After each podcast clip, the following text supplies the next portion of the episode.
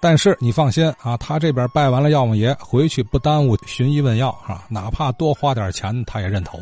哎，人比见人老，想起来一个挺传奇的老大夫，呃，出诊费特别的高，足足八吊。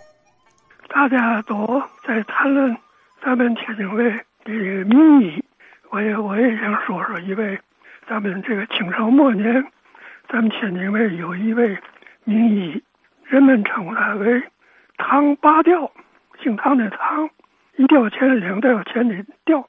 唐八吊，为什么管他叫唐八吊呢？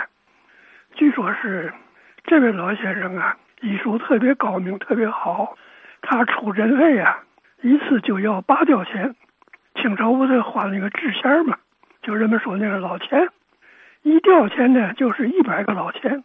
这个八吊钱呢，据说是得合个一两银子了，好像是。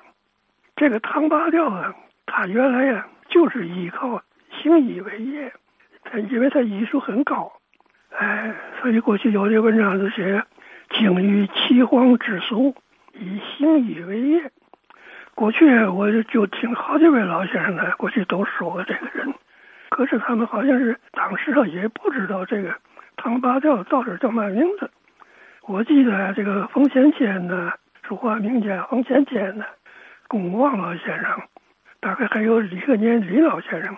他们都谈过这个人，哎，有时候我又问过他们，说这这唐八吊到底叫嘛名字？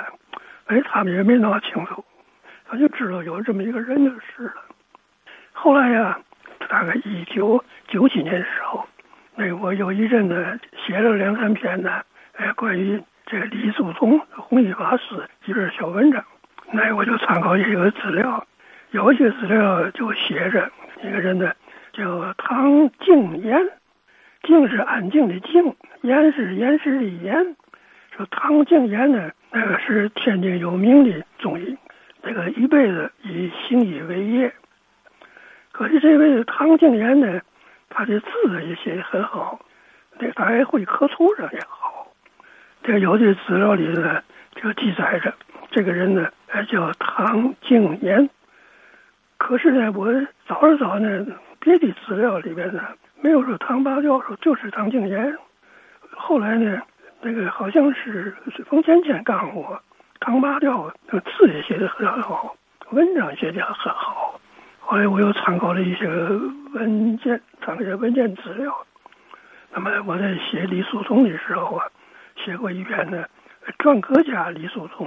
因为过去人们都知道啊，李叔同，呃，教育家、音乐家、戏剧家、史诗专家。那么他还是这个篆刻家，呃，所以我在写李叔同的时候，我专门写过一篇啊，呃，篆刻家李叔同，这个呢就收集很多的资料，我看到了，有些资料上写了，唐敬言呢是弘一法师的老师，弘一法师十六岁的时候，一八九六年，十六岁啊，他就跟这个赵元礼学诗词文赋。同时呢，又跟这个唐敬言学篆隶。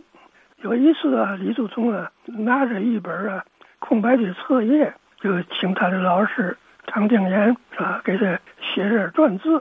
唐老先生呢就给临写小篆一三碑的字。这个字呢，它个册页了，册页上下有红头板的封面，上面还有题签儿。题签儿呢写的就是。唐敬言司马真迹，司马真迹。我说这个他的名字到底是姓司马呀，还是姓唐啊？说什么唐敬言后边还有个司马真迹？实际那个真迹呢，就是真假的真，痕迹的迹，就是那本册页呢，是唐敬言亲笔写的东西。因为这位老先生他主要是一生就是以行医为业。他的其他的作品呢，虽然也很精，多才多艺，有写字，有画画，有刻图上，可是他的作品并不多。结果呢直到现在也没闹清楚，谁头一个给他起的这个叫做唐八调。这个我们天津卫这老大夫医术是很高明的，他要医术不好，你说他能要这么高的出诊费吗？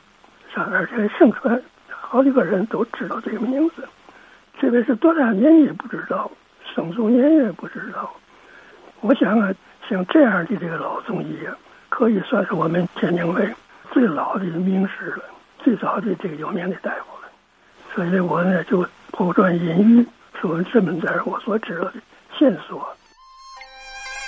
好，唐八调哈，人老查到了李叔同先生的篆刻老师就叫唐敬年，比对信息很可能就是传说中的唐八调。哎，更多信息啊，还得请其他听友帮着任老查阅了。毕竟九十七、九十八岁高龄的任秉健人老啊，现如今跟我说这个查阅资料的是很吃力的一一件事儿了啊。